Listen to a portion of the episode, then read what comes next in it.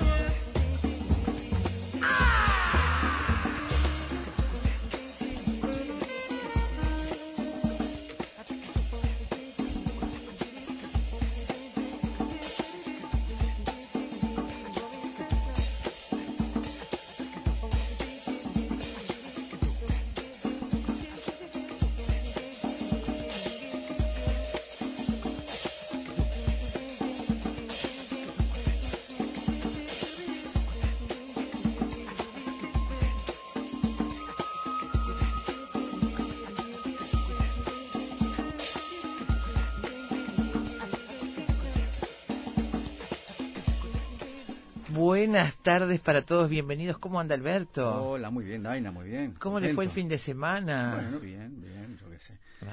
Este... De semana completo, ¿eh? Sí, yo, yo lo pasé, levanté muy tarde, muy tarde me levanté y no, no, no percibimos el apagón. Yo te ya cuando levantamos ya había ocurrido. Lo percibí extrañamente a las nueve de la mañana, salí al pasillo viendo si tenía que llamar a Uti a ver si era yo sola, si era... en la inocencia total, hasta que una vecina me alertó y fui a mirar Twitter y me enteré que el apagón era tan enorme claro, un evento que además estaban ¿eh? hablando en el mundo entero de ese apagón que afectó a millones de personas. Impresionante sí, impresionante. eh, bueno después, después este eh, algunas cosas se confirmaron como por ejemplo que en Chile no porque al principio en, en, todos lados, Chile, Brasil, Paraguay. Sí, bueno, la cosa se van a confirmar algunas cosas. sí, yo todavía no, igual no tengo la precisión porque leí tanta cosa ayer sobre esto que, en fin. Y bueno, gente que recién ahora estaba, estaba, le estaba volviendo la luz, recién en la mañana de hoy. Este, mucha gente porque además se sumó este, los efectos de la tormenta también, que han tenido efectos muy desagradables en gran parte del país, en el interior del país, con emergencias, con gente desplazada, inundaciones, bueno, en Florida ni que hablar, este, inundaciones en varios departamentos y gente desplazada. Este, entonces se sumaban desperfectos que eran efectos de la tormenta y no de... este y, no de de, esta cuestión en la Ciretá que bueno, acá también controló todo ¿no? se encendió que era una central en, Parque Valle también ¿no? sí de, todo pasó de todo sí, por eso después se vino un partidazo de fútbol que disfrutamos mucho Qué, lindos goles. Lindísimos goles, hasta un gol maravilloso de justicia poética que fue el cuarto gol. Él fue maravilloso con el bar incluido. Gracias, bar. ¿Qué personaje el juez? Qué personaje el juez, la, verdad. Un levantapesas era. Sí, y muy como ajustado al reglamento. yo creo que tiene esos músculos en los brazos de hacer así con la mano, como siendo planchita con la mano para adelante, que hacía todo el tiempo. Todo el tiempo hacía ese gesto. Parece que eso le da esos músculos. Bueno, y junto con el gol de Lodeiro, que fue muy celebrado por la mitad de los presentes en, los que estaban conmigo, un golazo, descansando a la otra mitad que habían despreciado Lodeiro. Sí, decían, no había que insultarlo, hacía un tiempito, no había que insultarlo, ¿no? Gritamos el gol de Lodeiro y junto con eso el golazo de Mercedes Rosende que ganó el premio en Alemania. ¿Se acuerdan que hablamos de con Mercedes Rosende hace pocos días? No sabía, recién me entero, qué bien. Bueno, buenísimo, pero robó, ¿eh? Con distancia. Eh, el premio este del portal Litprom en Alemania, premio a mejor escritora de novela criminal seleccionada por Alemania en su sitio Litprom, con votación del público, votación de los lectores. Eh, la votación está a cargo del público lector de los cinco continentes. La página web que promociona la votación, que promocionó la votación online, señala que se busca el premio del público a la literatura mundial de mujeres y había ocho escritoras preseleccionadas que eran de África, Asia, América Latina y el mundo árabe. Y Mercedes Rosende por Uruguay con El miserere de los cocodrilos, que en Alemania eh, tiene un nombre obviamente en alemán que es Crocodilen, no sé qué, que se traduce como lágrimas de cocodrilo. Este, ganó ese premio. Ayer a las 7 de la tarde creo que terminó la votación Así que prácticamente, junto con el gol de Lodeiro, celebramos el golazo de Mercedes Rosende. Le mandamos un beso grande a Mercedes. se trae la copa. Qué lindo, qué lindo. Se trae la copa. Con esta novela que estuvo hace poco este, seleccionada también por los portales especializados como el libro más leído en Alemania.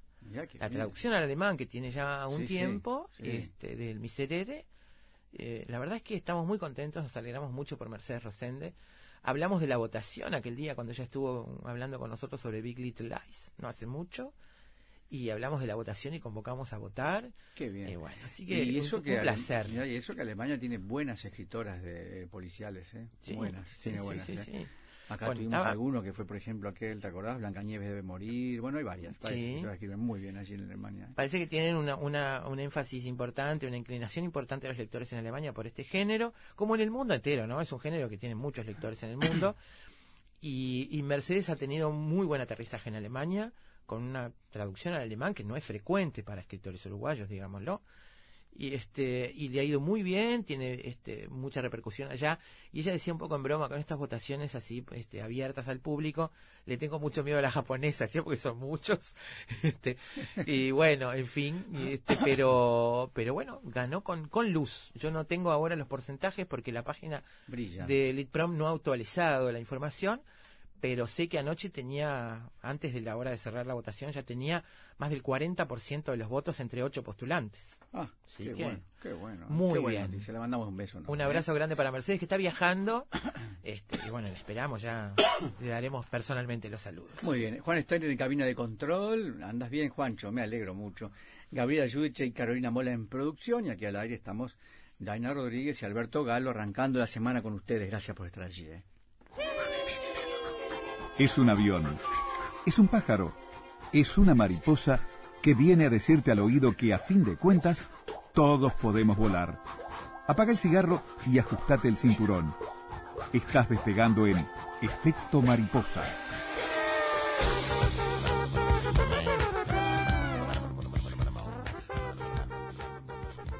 El título para hoy, amigos, El país sin indios. El título de un largometraje documental uruguayo llevado a cabo por Leonardo Rodríguez y Nicolás Soto.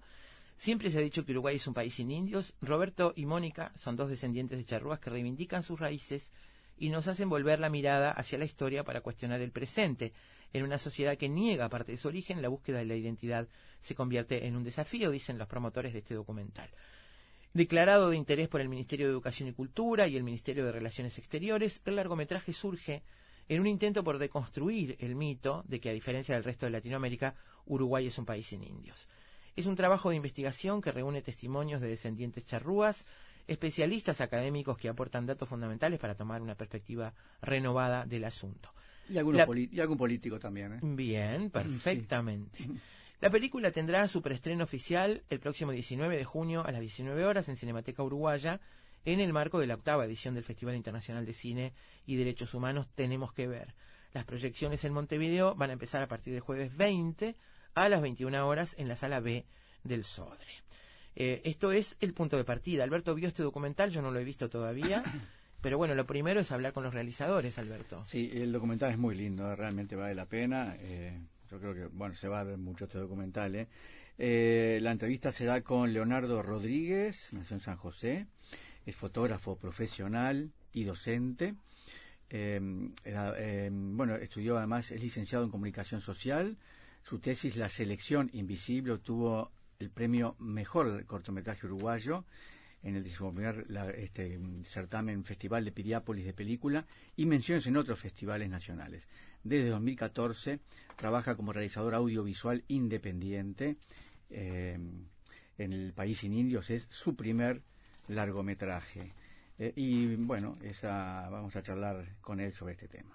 Después de eso nos vamos a dedicar a los petroglifos y la memoria arqueológica en Uruguay, recordando un encuentro que tuvimos con Leonel Cabrera, investigador y docente del Departamento de Arqueología en la Facultad de Humanidades y Ciencias de la Educación, un encuentro que tuvimos hace ya muchos años, donde nos contaba esto que aparece eh, hoy publicado, hoy me refiero ahora en este año, en abril de este año en la diaria, sobre el descubrimiento y el trabajo con miles de piedras grabadas por quienes vivieron en estas tierras hace al menos 4.000 años, entre 4.000 y 4.600 años. Hay una interesante cobertura de Leo Lagos en la diaria sobre esta memoria de piedra y nosotros tuvimos hace cinco años una charla con Leonel Cabrera sobre la primera parte, el origen de esta historia y cómo la dataron. Bueno, vamos a comentarles lo que hay de nuevo con respecto a eso, por qué están en peligro, qué es lo que pasa en esa zona del país y a repasar cómo fueron y cuándo fueron descubiertos estos petroglifos que tienen figuras antropomórficas, figuras de animales, figuras de plantas y que el debate está en ver si es arte o es comunicación y qué pasaba, cómo fueron hechos y qué querían decir esas personas que vivieron hace más de 4.000 años en eh, estos petroglifos que no tienen nada que ver ni en cultura ni en época con los del sur del país que hay en Durazno o en Florida. Este, en el sur del país hay otros grabados en piedra que son arqueológicos prehistóricos. En este caso estamos hablando de 4.600 años más o menos. Así que vamos a repasar un poco esta, esta noticia. Muy bien, esta película eh, está enmarcada en la octava edición del Festival Internacional de Cine y Derechos Humanos Tenemos que ver, así que después de las 3 de la tarde vamos a tener a Carolina Mola, bueno, este, contándonos algo sobre este Festival Internacional de Cine y Derechos Humanos Tenemos que ver. Después de eso, amigos, vamos a hablar de los resultados del proyecto Urugenomes, avances de la genómica aplicada a la medicina. Lo vamos a hacer con el doctor Hugo Naya, con quien ya hablamos también hace tiempo sobre los comienzos de este proyecto.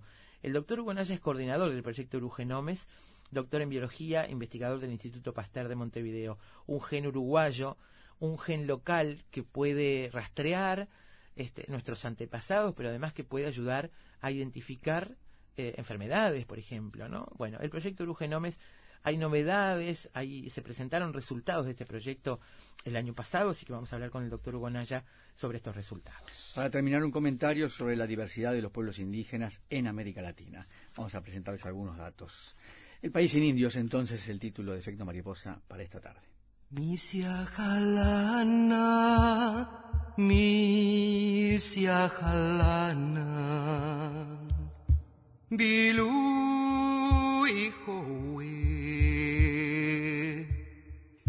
Ισταχβιλού, Ιβαρβιλού, Ισβιλού. Bakyusopa, Bakyusopa, Bakyusopa, Ojue Jalana. Inchalana.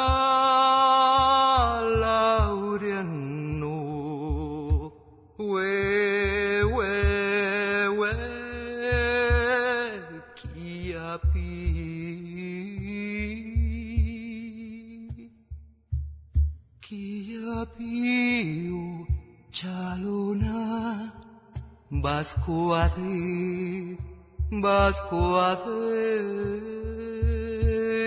inshallah, o sanguar, ando we, ando we, o piri, takuave, inshallah, vas coade, o guía. 愛 Tacoa de Tohman, Pascua de Ogidai, Ujunu Sabaki, Bahenando Chalonan. Chalona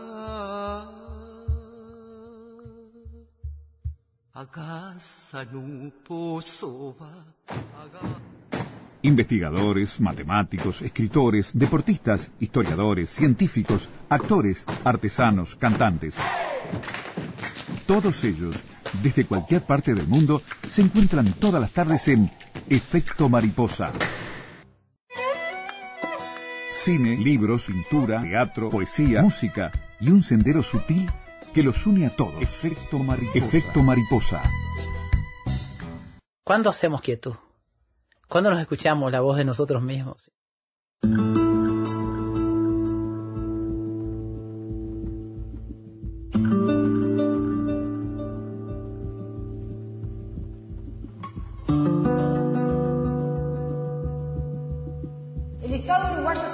En base al genocidio del pueblo charrúa. La matanza y luego el etnocidio fueron efectuados de una forma pensada y calculada. Hasta el último detalle fue pensado. Espiritualmente estamos arraigados a la tierra.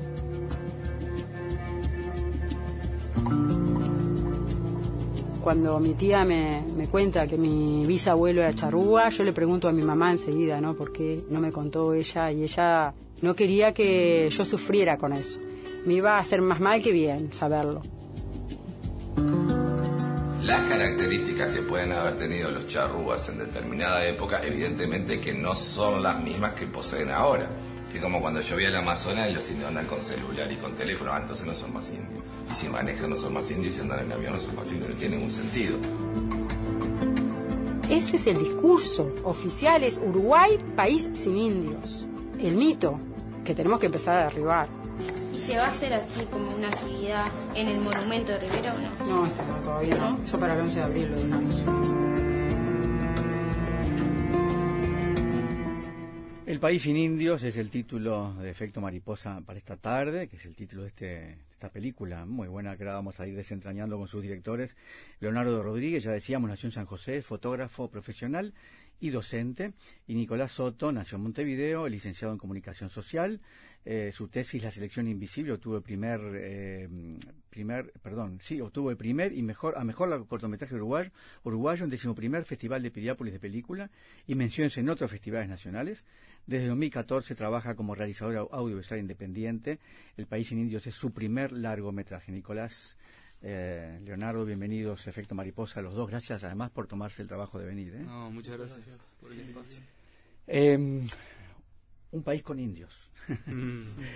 este, ¿cómo, ¿Cómo empieza? ¿Por, ¿Por qué esta idea? Esto es lo que me imagino que le preguntan siempre, pero lo que pasa es que es interesante saber por qué en un país donde siempre decimos que no tenemos indios, nos enseñan que no tenemos indios, donde es un tema prácticamente olvidado, del cual no se habla, y en muchas épocas ha sido un tema incluso tabú, o desdeñado directamente.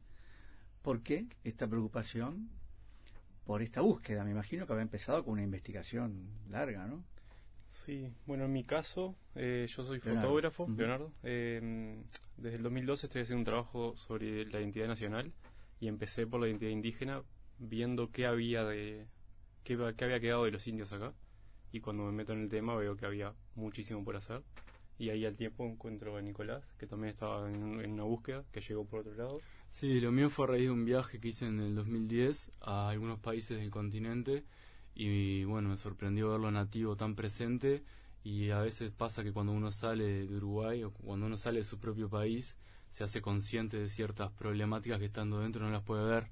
Entonces fue lo que me pasó a mí que se disparó en mí esa pregunta, bueno, ¿qué pasó realmente con el tema indígena en Uruguay? Y al volver quise empezar a, a investigar, a informarme mejor y en esa búsqueda también lo- nos conocimos con Leo. O sea que cada uno por su cuenta ya estaban en este tema y se encontraron en el camino, o el tema, los encontraron ustedes en el camino, ¿no? Sí, y que eso me, eh, me parece a destacar que para mí está buenísimo porque he estado en otros proyectos donde de repente el interés era mío y, y la otra gente era como que la tenía que arrastrar de alguna forma y cambia cuando el interés ya es eh, de cada uno, es, creo que se potencia mucho más. Claro. Eh, siempre nos dijimos, ¿no? Un país sin indios, eh, pero al mismo tiempo siempre hablamos de la garra charrúa y al mismo tiempo, bueno, el documental, la película empieza con un con una, una guía, turi- guía de turismo hablando con extranjeros, mostrándoles allí el, este, esta escultura de los cuatro indios que, manda, que mandamos a París. Me, me causa gracia esto, es triste, muy triste, pero porque siempre decimos, nosotros bajamos de los barcos, ¿no? Vinimos de Europa y allá es donde mandamos a nuestros últimos indios, ¿no? Que es una cosa Es loco, ¿no? insólita, ¿no? Mm. Este, esta cosa, quería referirme un poco, conversar con ustedes, esta contradicción de la garra charrúa. Ayer escuchaba, antes del partido, a unos chilenos hablando muy bien de Uruguay, periodistas deportivos chilenos hablando muy bien todos, era, era, era unánime, ¿no? Y uno decía, yo no sé si será la garra charrúa, si serán los indios, no sé qué será, decía, ¿no? Este, esto, esta especie de contradicción, ¿no? La garra sí para algunas cosas, pero en realidad lo, lo hemos mirado de costado todos estos años, ¿no? Claro, yo creo que es parte de ese discurso del indio muerto, que una vez que ya no es parte de, de esta realidad, sí se, se folcloriza y se alaba su coraje, pero siempre y cuando sea como parte de algo anecdótico, ¿no? O en el, en el- en el ámbito deportivo, como la entrega en un partido, el, el, eh, superar la adversidad, pero cuando se toca ya el tema de, bueno, hay una problemática real, eh, social, actual, ya ahí cambia la cosa. No sé, Leo. Yo creo que Uruguay tiene bastantes contradicciones, como nuestro prócer y nuestro modelo político es totalmente contradictorio, ¿no? O sea, somos Sí. una sociedad bastante contradictoria y esta es una más. Sí. Eh, el Uruguay se percibe a sí mismo como europeo cuando es multicultural. Hay distintas identidades culturales viviendo acá y recién en el, en el siglo XXI se empieza a hablar de eso seriamente, ¿no? Como el caso de los afro, que se aparece como una problemática reciente. Y bueno, los indígenas recién está emergiendo esto, ¿no? Si bien hace 25 años que están ellos reunidos y reivindicando estos derechos. Los afro de todas maneras han tenido como más presencia, eh, porque un- una cosa es esto que tú decís y otra la negación, realmente, ¿no? La tergiversación Ujú. de parte de la historia, de acá hasta podríamos entrar en temas políticos. ¿no? Sí, también es parte de, o sea, sobre todo esto fue un genocidio. Claro. Entonces es perpetuar esa idea de, de que esto se extinguió, de que no existe nada. Pero es un genocidio que tiene nombre y apellido, el genocida, digamos, o el que... eh, Sí, y- Sí, y va- que- varios, es varios. relativo, Son o varios, sea, ¿no? si bien hay una figura, eh, es un tema de la sociedad en Era un general. pedido, digamos, había que hacerlo y alguien lo hizo, el que estaba en ese momento. Sí, pero hasta el día de hoy, o sea, desde que eso sucedió, que fue en el 31, o sea, ese, ese hito que fue en el 31 y después continuaron otras, eh, otras acciones, hasta el día de hoy, la, nuestra forma de pensar es en algún punto genocida. De esta forma de ignorar a esta gente o negarlos es parte del mismo, el, mismo pensamiento. Sí, o, mismo nosotros, eh, bueno, es bien sabido que en las redes hay comentarios de todo tipo y, y también se presta para, para este, opiniones bastante duras porque ese anonimato juega, pero hemos leído comentarios respecto a este tema que son durísimos, durísimos. Eh, Rivera nos libró de esa plaga. Entonces, a mí igual lo que me parece interesante de ese tipo de comentarios es decir, bueno, pues esto es parte de esa sociedad también. Esas ideas están entre nosotros y hay gente que las dice. Entonces, como que ojo con eso, porque es bastante duro, ¿no? Y sea desde una ignorancia, desconocimiento, o yo creo que mucha gente ni siquiera es muy consciente de lo que está diciendo. Como que son vagos y que vayan a trabajar. Todos los activistas que conocemos trabajan y en paralelo en su tiempo libre, entre comillas, se dedican al activismo. Eh, Es parte de ese manto de, de prejuicio, de desconocimiento y, y bueno, y también de un tema de racismo que, que con este tema que, queda, queda muy al descubierto, ¿viste? Es como esa imagen del uruguayo humilde y solidario que siempre se, se acuñó. Y que no somos racistas, siempre nos decimos. Claro, ¿no? este, en este tema, ¿viste? Es como que saltan los, los botones de una manera. También hablando de las contradicciones, algo que es muy común es ver a los propios descendientes que ellos mismos no se reconocen indígenas, eh, descendientes, ¿no? Esa es la ¿Cómo es clave, eso? ¿no? Eso es Los- clave. hay muchísimos descendientes indígenas Sí. con rasgos indígenas que no se reconocen a sí mismos descendientes indígenas. Vos les preguntás y te dicen no. Quizá internamente lo saben, quizá lo tienen totalmente oculto. eh, es un tema bastante particular. Siempre en, todos, en, en todas las personas que nosotros conocimos hubo un proceso de descubrimiento en un momento y luego revalorización.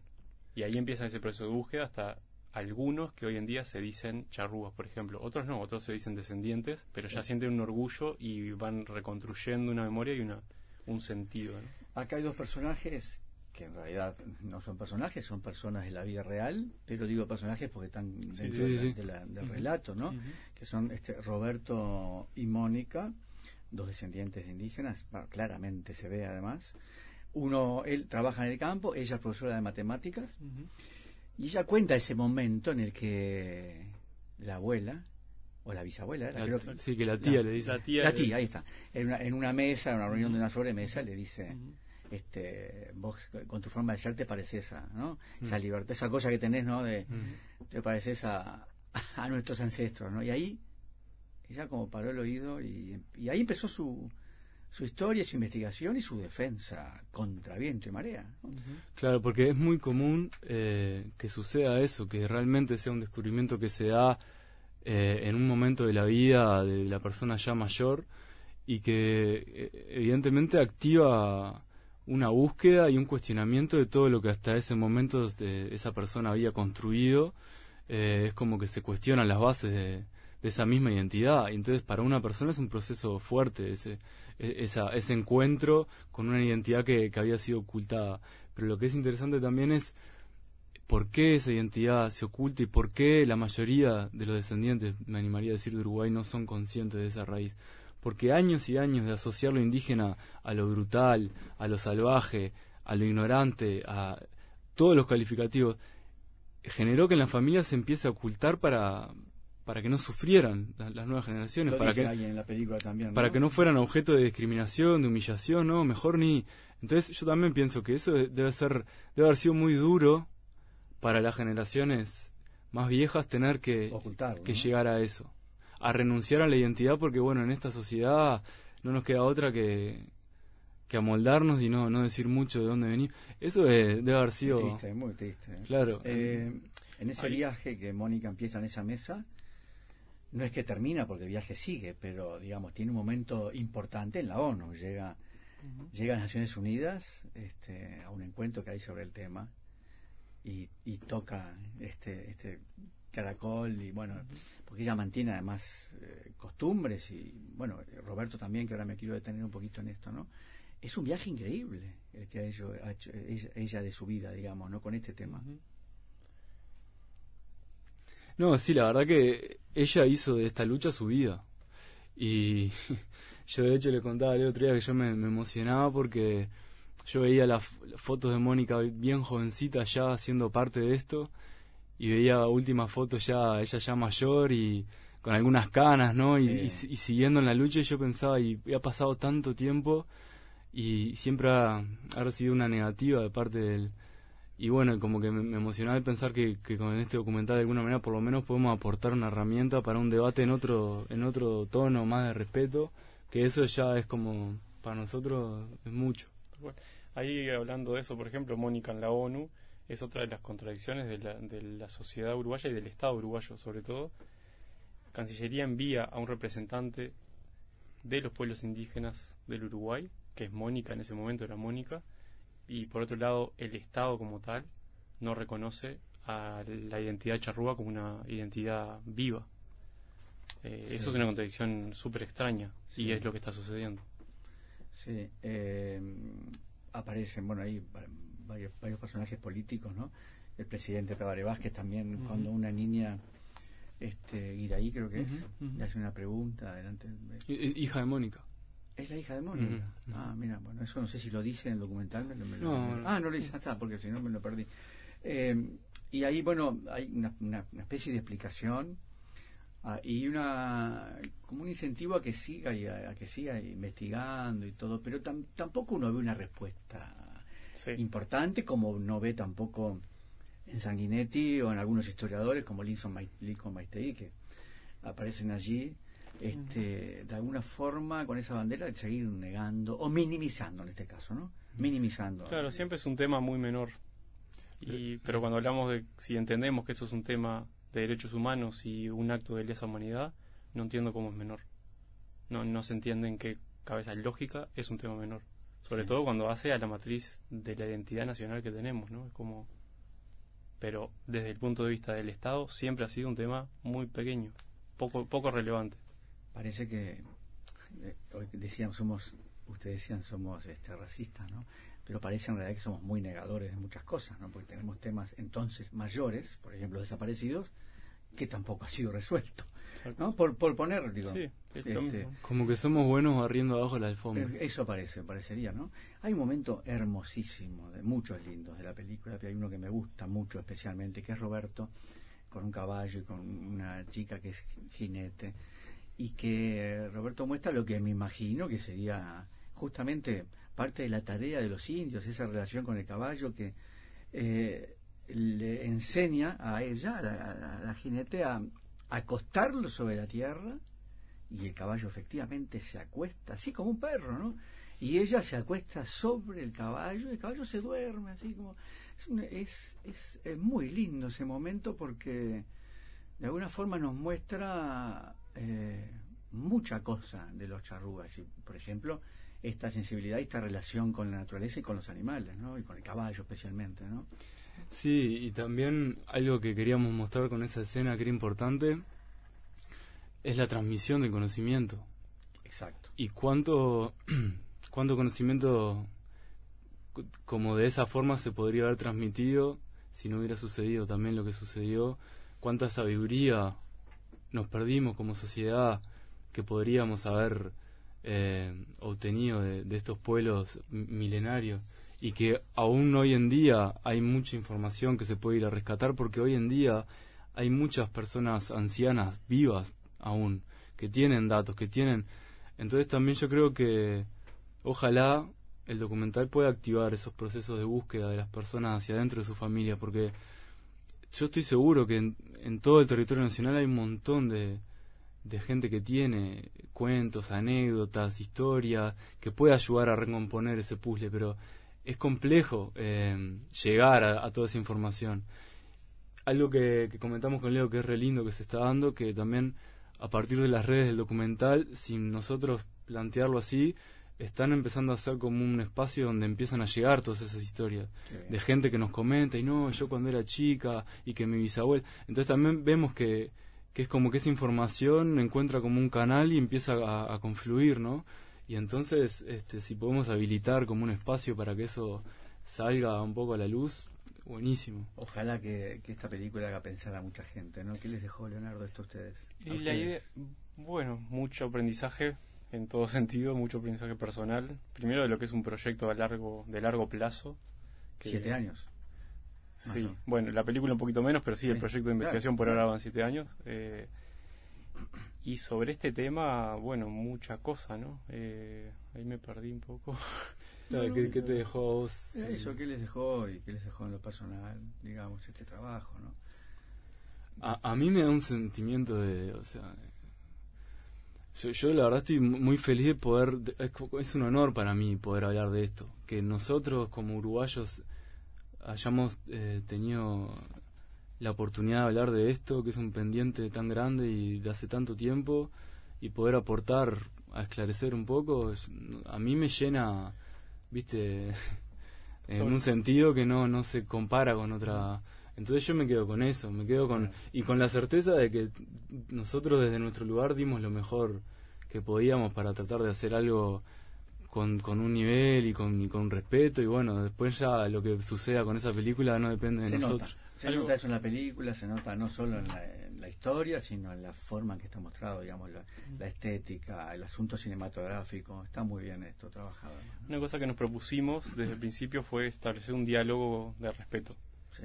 ¿Sí? y entender, buscar los argumentos necesarios para que realmente se empiece a hablar seriamente de este tema. Muy bien. Eso Y- creo que queda muy claro ahí. ¿eh? Creo que queda muy claro. Eh, el- el- ¿Los caminos que sigue la película ahora? Bueno, el estreno es ahora el 19 de Sí. junio a las 19 horas en Cinemateca, dentro del marco del festival Tenemos que Tenemos que ver, hablar, que es el Cine y. Derechos Humanos.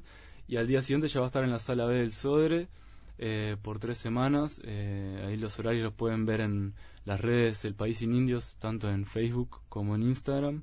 Y la idea nuestra es llevarla al interior, obviamente. Ya hay algunas funciones eh, en el interior, pero bueno, poder ir a todos los departamentos nos gustaría porque es un tema que tiene que llegar. Sí. Va a venir más información de allá que de acá. Sí.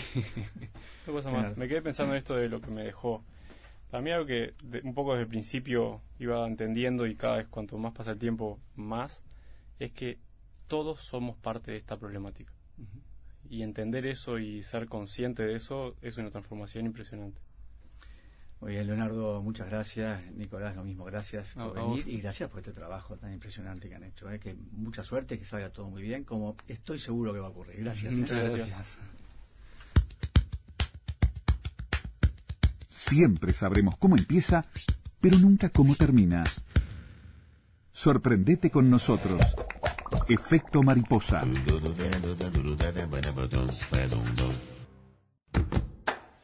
Lo único seguro es que el sol sale por la mañana y se oculta en la noche.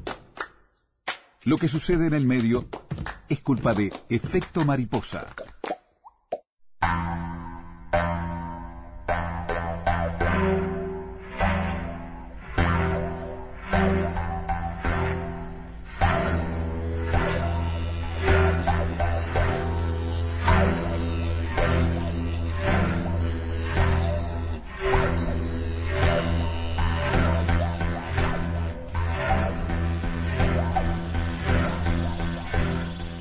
Leonel Cabrera es investigador y docente del Departamento de Arqueología de la Facultad de Humanidades y Ciencias de la Educación y hace ya unos cuantos años está trabajando con petroglifos en el norte del país. La nota de la diaria, publicada el 6 de abril de este año, dice que están en peligro más de 150 sitios arqueológicos en Uruguay. Es una nota que escribe Leo Lagos y habla de por qué están en peligro estos petroglifos, que entre otras cosas eh, implican una primera pregunta, si se trata de arte por el arte o si se trata esencialmente de comunicación. Eh, dice que hoy la mayor concentración está en Salto, pero también hay en Artigas, en la zona de Yucutuyá, hay algunos en Paysandú. Eh, el descubrimiento fue accidental entre 1999 y 2007, algo de esto vamos a, a escuchar ahora, contado por el propio Cabrera. Qué bueno que hubo en su momento apoyos para la investigación por parte de la Agencia Nacional de Investigación e Innovación y de la Comisión Sectorial de Investigación Científica de la Universidad de la República. Y dice, en los últimos 15 años el conocimiento del arte rupestre de los antiguos pobladores de la región se ha multiplicado de forma exponencial. De conocer dos sitios con unos ocho grabados, hoy tenemos 150 sitios con miles de grabados rupestres. Los petroglifos son variados, presentan combinaciones de círculos, puntos y líneas. En su mayoría son diseños de tipo geométrico, pero hay un porcentaje mínimo que no supera el 10% de posible arte figurativo. Eh, han tratado de reproducir los diseños utilizando herramientas similares. La arqueología experimental nos da otra visión de estos objetos, dice Cabrera. Y habla sobre el riesgo que están corriendo. Eh, empieza contando en esta nota de Leo Lagos que los españoles y portugueses no se caracterizaron por respetar mucho las culturas de los americanos que encontraron y que a la ignorancia y la desidia, y no hay ninguna norma que proteja estos petroglifos en Uruguay que impida que los dueños de los campos los modifiquen o los destruyan, hay que sumarle el avance voraz de la producción. Eh, se ha incrementado el cultivo de arroz y por eso se han repres- represado muchos arroyos. Generalmente para hacer este represado se utiliza la piedra del lugar, tenga grabados o no. Todo eso implica remoción y borrar testimonios del pasado. No es que uno esté en contra del progreso, dice Cabrera, solo buscamos proteger esos grabados, porque lo que se ha conservado relativamente bien durante varios miles de años, muy rápidamente puede desaparecer con este tipo de cambios. El mayor daño generalmente lo causan los dueños de los campos que cortan la piedra para utilizarla o para vendérsela a otros vecinos. Para ello lo único que tienen que hacer es con- contratar a alguien que sepa cortar piedra y nada más. No hay que pedir permiso a la intendencia, ni pagar ningún tipo de canon, ni nada. El ganado es otro problema. En el invierno las zonas altas son utilizadas tanto por vacas como por ovejas para dormir, por lo que al llegar la primavera hay partes con 15 centímetros de bosta sobre los grabados. Esto implica ácidos y una aceleración de la erosión. Como estrategia de conservación, Cabrera cuenta que en paralelo han trabajado con las escuelas rurales. Siempre que se puede llevamos a los niños a que las vean y les explicamos de qué se trata. Les contamos que en ese mismo territorio, hace miles de años, hubo gente que bebió el agua del lugar, que usó esas piedras. Ya no podemos incidir en el hoy de forma decisiva para poder proteger este tipo de sitios. Dice que en otros países se hace un turismo cultural en torno a este tipo de cosas, dándole trabajo a la gente del lugar, con guías que hacen los recorridos, transporte para traslados, comercialización de camisetas, merchandising de los diseños. Es de esperarse, dice Cabrera, que en este mes, por abril, se inaugure en las termas del Arapey un centro de la interpretación de arte rupestre. Creo que va a ser una posibilidad para que la gente vea estos grabados sin tener que llegar a los sitios. La Facultad de Bellas Artes nos hizo una reproducción de uno de los petroglifos en tamaño natural. Si uno quisiera ver un grabado en vivo y en directo, tendría que dirigirse entonces al Museo del Hombre y la Tecnología de la ciudad de Salto.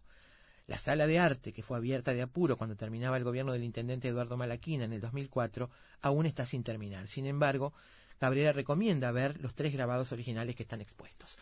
Vamos a, a, compartir con ustedes ahora una nota que hicimos sobre este mismo tema con Leonel Cabrera hace unos cuantos años, cuando nos contó el origen de este descubrimiento y nos contó cómo estaban analizando lo que habían encontrado, de qué se trataban estos, estos petroglifos en el norte del país.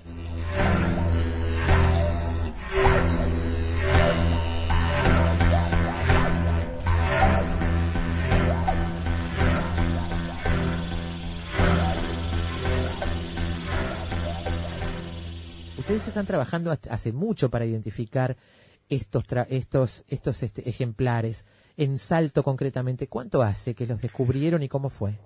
Bueno, fue en el año 95 eh, que un geólogo de la Facultad de Ciencia, el, eh, licenciado Montañez, eh, contratado por la Intendencia de Salto, este, estaba eh, indicándole a la gente cómo cortar piedras para hacer pisos y empieza a ver dibujos este, que bueno que claramente no eran naturales y ahí comienza esto es en fines del 95 eh, comienza todo un proceso bastante lento este, para eh, conseguir los medios para un poco hacer un primer relevamiento de esos sitios.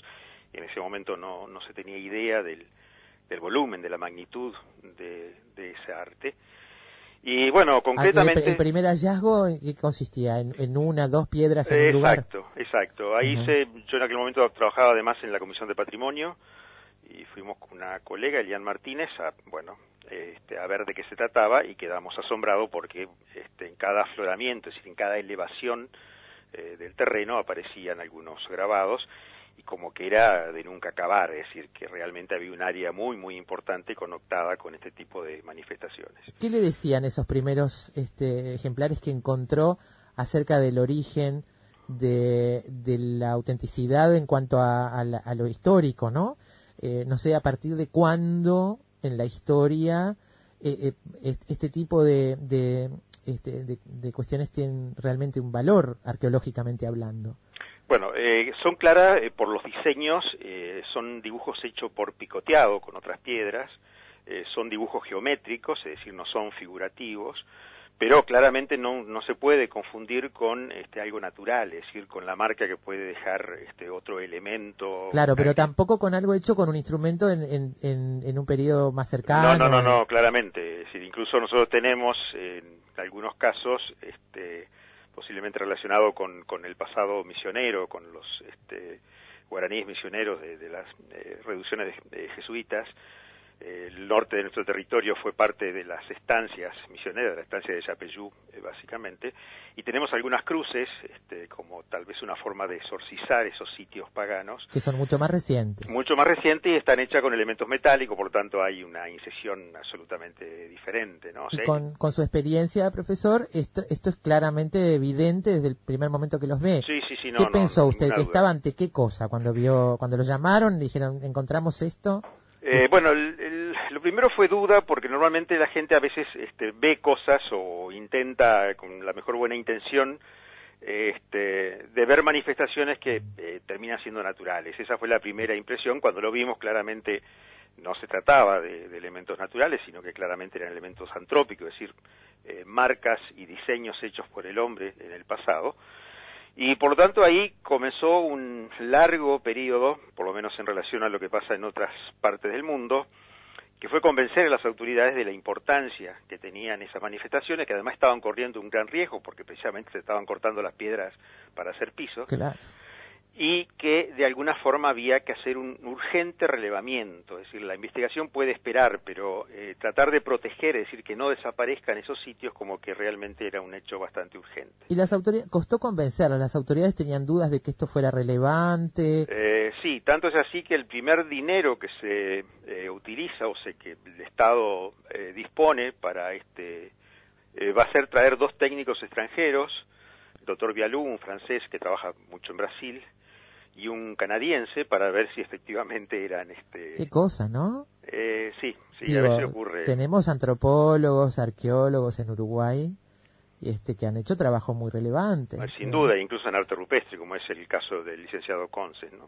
claro. Así que tuvo que venir eh, tuvieron que venir técnicos extranjeros que daban como otro digamos otra seguridad otra certeza a las autoridades. Esto ocurrió eh, cinco años después o sea en el año 99 2000 y, mientras tanto usted acampó ahí, esperando que nadie me pasara. Y, sí, eh, la Intendencia de Salto, a través de las distintas administraciones, este, colaboró, pero colaboró, eh, a ver, eh, no a través de la financiación de un proyecto planificado, sino de trabajos puntuales, que no era exactamente lo que se estaba necesitando. Claro. La financiación vino recién en el 2009, a través de la Agencia Nacional de Investigación e Innovación, la ANI, que a partir de la certificación de estos técnicos extranjeros. Exactamente que financia un proyecto de largo aliento y es con el cual hemos hecho el relevamiento inicialmente del departamento de Salto, con la ubicación de más de 100 sitios y miles de grabados rupestres, y con un proyecto CSIC de la Universidad de la República, donde hemos ampliado el área toda la región norte eh, del territorio, es decir, todo el, el área norte de, del Río Negro, eh, donde hemos donde se han encontrado en el departamento de Artigas, sobre todo, concentraciones también muy, muy importantes. ¿Cómo se hace la datación para saber que tienen alrededor de 4.000 años de antigüedad? Eh, obviamente, obviamente el, procedimiento por el cual están hechos este, es un dato relevante, supongo, para esto. Eh, ¿Cómo se, se, logra datar esto y tener idea de en qué momento histórico fueron hechos? Sí, bueno, ese es todo un problema. Este, eh, en primer lugar porque datar los grabados directamente es muy difícil. Digo, en este momento se están haciendo algunos experimentos a nivel de eh, líquenes, eh, la acumulación de sedimentos, etcétera, pero en nuestro caso eh, sería bastante poco confiable eh, por diferentes razones. Normalmente lo que se hace es a través de excavaciones encontrar pedazos de grabados en pisos este, donde pueda haber un fogón, por ejemplo, y se pueda este, datar eh, y da una fecha que por lo menos es anterior a ese momento. Es decir, si, es decir, si existen estas, estos grabados en la piedra es porque allí hubo asentamientos. Exacto. Y se busca en la tierra otros restos de esos asentamientos que contribuyan a la datación. Eh, lamentablemente nosotros hemos excavado hasta la fecha cinco sitios. Eh, lamentablemente eh, por las características del sedimento y también de la ocupación humana, eh, no hemos logrado materia orgánica, no hemos logrado carbón o algún otro tipo de elemento orgánico que permita datar. Por lo tanto, la fecha está relacionada con una fecha que se obtuvo durante la misión UNESCO de Salto Grande, cuando se estaba construyendo la represa de Salto Grande, donde en uno de los sitios, un hecho bastante curioso, eh, en uno de los sitios del lado uruguayo y también del lado argentino aparecen unas piedras grabadas que tienen eh, entre 15 y 17 centímetros de largo, si son bastante chicas, y que están totalmente grabados. Y la misión UNESCO en aquel momento obtuvo una fecha de 4.660 años para eh, esas placas grabadas. Como es la misma zona y como se trata de un arte relativamente similar, por lo tanto, hasta no tener otro elemento más confiable, es la fecha que manejamos como eh, una cronología tentativa, digamos. De todas formas, hay indicios de que tal vez estemos ante eh, una manifestación un poquito más antigua que esto. ¿Por qué digo esto? Bueno, porque las excavaciones que se han hecho, y si no se entiende, por favor me, lo hace saber para... para por ahora voy entendiendo, por ahora voy entendiendo. Eh, eh, las excavaciones que se han hecho ubican que la ocupación humana responsable de los grabados se apoya sobre el basalto, es decir, se apoya sobre la roca en un momento anterior a la formación del suelo. ¿Qué significa esto? Es que estamos en una época donde el paisaje es sustancialmente distinto al actual, su paisaje eh, más árido, seguramente un clima más frío, y esto ocurre en una época bastante anterior al 4.000 años. En todo el desarrollo del suelo nosotros no tenemos material arqueológico. Claro, recién aparece en, más abajo, digamos. Exactamente, apoyando sobre el basamento, lo cual implicaría un paisaje sin vegetación prácticamente. Mucho más árido. Mucho más árido. Y esto, eh, en todos los sitios ha ocurrido lo mismo, y esto necesariamente tendríamos que ubicarlo en una época eh, bastante, un poco anterior a los 4.000 años. Por eso pensamos que tal vez sea este, por ahí un poquito más, más antiguo. Esto es coincidente con eh, manifestaciones similares de la región de Patagonia o también de, de, Brasil. ¿Qué sabemos de, esas, de esos núcleos humanos? ¿Qué, qué, qué, qué otro dato tenemos?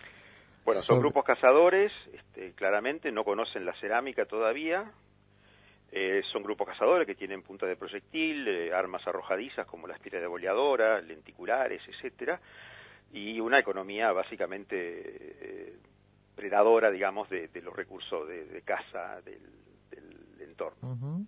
y, y, se extienden en esta región de, de, nuestro territorio y es de suponer que, que también en otras partes del continente este, con las mismas características. Sí, sí, sí. Eh, hay manifestaciones similares, no podemos decir que sean idénticas, pero sí similares en todo el sur de Brasil. Eh, tampoco hay fechados, para, lamentablemente. Y en el nordeste argentino, es decir, las provincias de Entre Ríos, eh, Corrientes y Misiones, y últimamente en Paraguay también se han ubicado, son las mismas manifestaciones. En Argentina prácticamente el tema no se ha investigado todavía, por eso que no tenemos, digamos, cómo contrastar un poco a nivel regional este, la situación pero eh, sí, sí, esto es, ocupa un área bastante grande. Ustedes nomás han recorrido más de 50.000 kilómetros cuadrados. Sí, sí. Con los estudiantes de, sí, sí, sí. Este, de la licenciatura.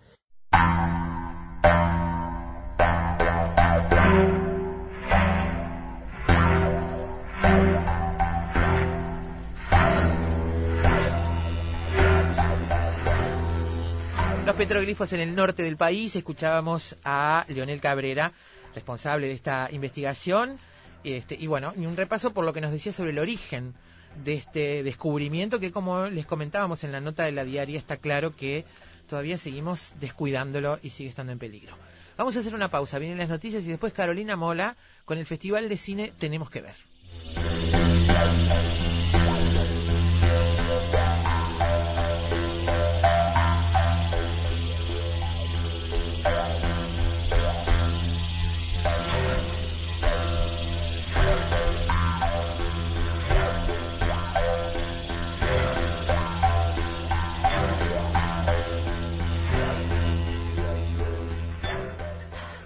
Batir las alas en cualquier parte del mundo provoca de este otro lado un fuerte sacudón en las tardes de la ciudad. Efecto mariposa.